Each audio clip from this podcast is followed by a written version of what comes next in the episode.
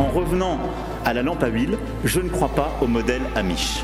Uh, there is one more thing. Don't try to be too smart. Pay taxes when, when you have to pay taxes. Je ne peux pas répondre à, à votre question, Monsieur le Président, parce que je n'ai pas de monde connecté. And that was a big mistake, and I'm sorry. Welcome to the Cybertruck Unveil. Voilà, je suis localisé en Allemagne. Signaux faibles, le podcast de siècle digital qui décode l'actualité du numérique. Bonjour à toutes et à tous, nous sommes le lundi 10 avril 2023. Voici tout de suite les actualités dont nous allons parler pour démarrer cette nouvelle semaine. On commence avec une information française. La livraison d'un livre coûtera au moins 3 euros dès le 7 octobre. Nous verrons pourquoi.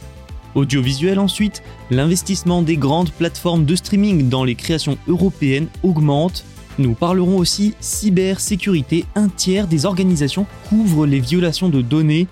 Et dernière actualité, Savvy Games rachète Scopely, l'Arabie Saoudite fait un pas de plus dans les jeux vidéo. Voilà pour le programme du jour, en espérant que ça vous plaira, bonne écoute.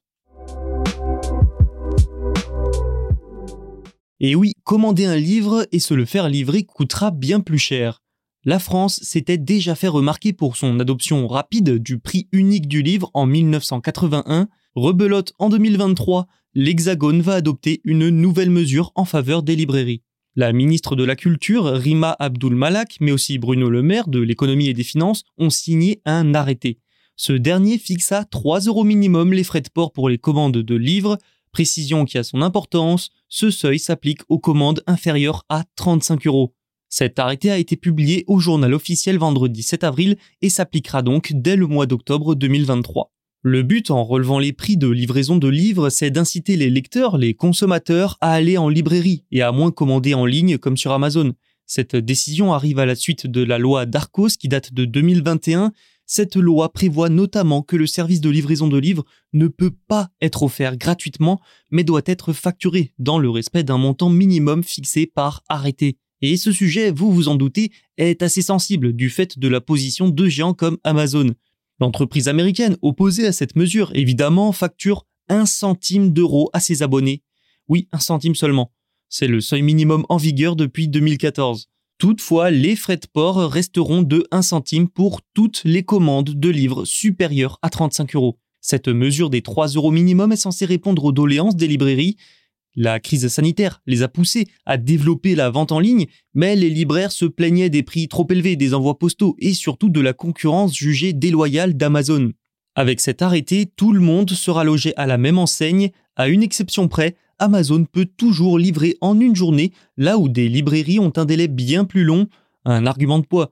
Amazon plaidait de son côté pour 1,49 euros de frais, ce qui correspond au coût d'envoi d'un livre de moins de 500 grammes dans l'Union européenne. Les libraires, eux, souhaitaient 4,50 euros. Le gouvernement a finalement opté pour une solution intermédiaire, validée d'ailleurs par la Commission européenne.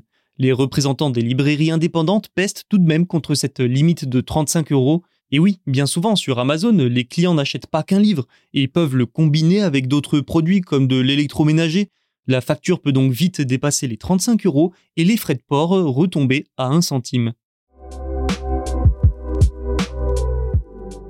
Et si Netflix, Amazon Prime Video, Disney et compagnie étaient les nouveaux mastodontes de l'audiovisuel français et européen Ces géants pèsent de plus en plus lourd dans l'écosystème audiovisuel et cinématographique français, mais aussi européen. Pour vous donner une idée, selon l'ARCOM, le régulateur de la télévision et du numérique français, en 2021, les grosses entreprises américaines ont dépensé quasiment 160 millions d'euros dans la création. Et ça devrait aller crescendo. Rappelons-nous qu'en 2021, le décret SMAD a été publié. Il a fait entrer les services étrangers dans l'exception culturelle française. Ces derniers doivent donc maintenant consacrer au moins 20% du chiffre d'affaires réalisé dans l'Hexagone au financement de la production d'œuvres européennes et de créations originales françaises. Et on dispose donc aujourd'hui d'un premier bilan, puisque l'analyse de l'ARCOM couvre toute l'année 2021. Or, le décret a été publié à l'été. Il y a donc une demi-année de couverte. Et le moins que l'on puisse dire, c'est que c'est encourageant. Les services de médias et d'audiovisuel à la demande ont investi 186 millions d'euros en 2021 contre 21 millions en 2020. Pour 2022, l'ARCOM affirme être optimiste. Elle table sur un possible investissement des plateformes étrangères de 250 à 300 millions d'euros. Une augmentation de l'investissement colossale comparée aux années précédentes où seuls les acteurs français étaient comptabilisés. Ces chiffres permettent d'affirmer que cette impressionnante croissance a été portée par des géants américains comme Netflix. Notons que les chaînes de télévision traditionnelles restent tout de même majoritaires dans l'écosystème. En 2021, elles ont investi pas moins de 1,2 milliard d'euros dans la création audiovisuelle et cinématographique. Avec les plateformes, on atteint ainsi les 1,4 milliard d'euros, une augmentation de 14% sur un an, un record.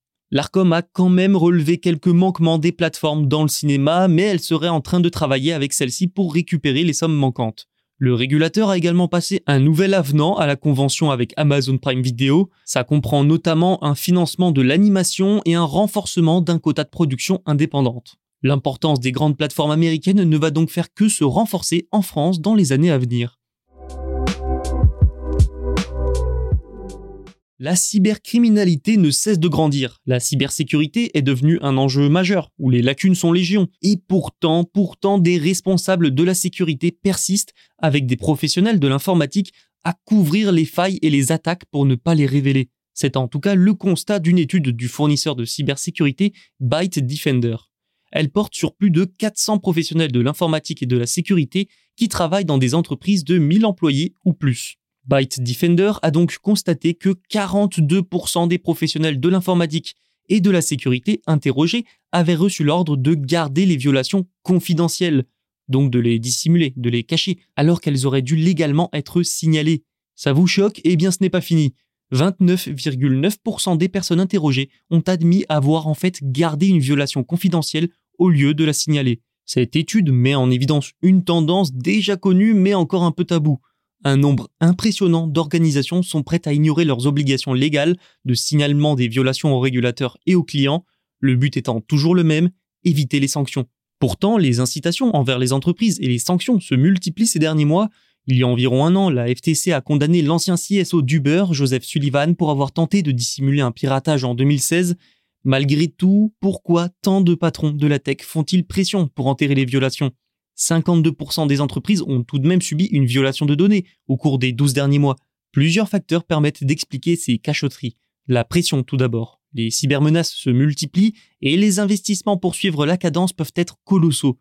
Ensuite, il est difficile de garantir qu'une organisation traitera les cyberincidents de manière responsable.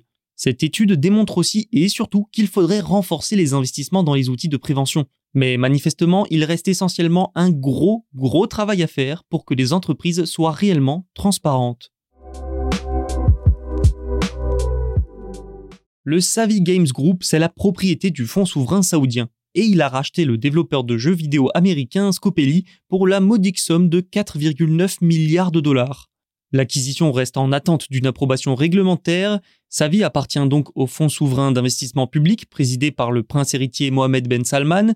Il dispose sans trop de surprise d'un sacré budget, plus de 30 milliards de dollars. Mais ce qu'il faut retenir, et c'est pour ça qu'on parle de cette opération dans Signaux Faibles, ce sont les raisons de ce rachat. Le pays essaye depuis des mois de réduire sa dépendance au pétrole et aux revenus qui en découlent. En gros, l'Arabie saoudite veut diversifier ses revenus. Et ça passe par des investissements dans à peu près tout, en fait. De la production de véhicules électriques au tourisme en passant donc par les jeux vidéo. L'objectif étant de devenir l'un des principaux centres de jeux au monde pour 1% du PIB d'ici 2030. L'acquisition de Scopely, troisième investissement majeur de sa vie en 2023, est donc la dernière pierre en date à cet édifice. Les précédentes acquisitions notables étant la plateforme d'e-sport Vindex et une participation dans l'agence d'e-sport VSPO, Scopely, fondé en 2011, est notamment à l'origine de jeux gratuits comme Stumble Guys ou encore Marvel Strike Force. L'Arabie Saoudite a déjà investi massivement dans cette industrie, notamment via une participation de 5% dans Nintendo et environ 3 milliards de dollars d'investissement dans des sociétés comme Activision Blizzard. Activision qui est derrière euh, par exemple Call of Duty. Un investissement qui est d'ailleurs probablement rentable pour les Saoudiens également. 70% des habitants du pays ont moins de 35 ans et selon le pouvoir, 68% se considèrent comme des joueurs. Le fonds a également ces dernières années acheté des participations dans Ubisoft, EA ou encore Take-Two. Le secteur des jeux vidéo est porteur, en pleine croissance, la stratégie n'est donc pas vraiment mauvaise, reste à voir l'impact qu'aura la participation de l'Arabie saoudite sur ses éditeurs de jeux. C'est la fin de cet épisode. N'oubliez pas de vous abonner et on se retrouve mercredi pour de nouveaux signaux faibles.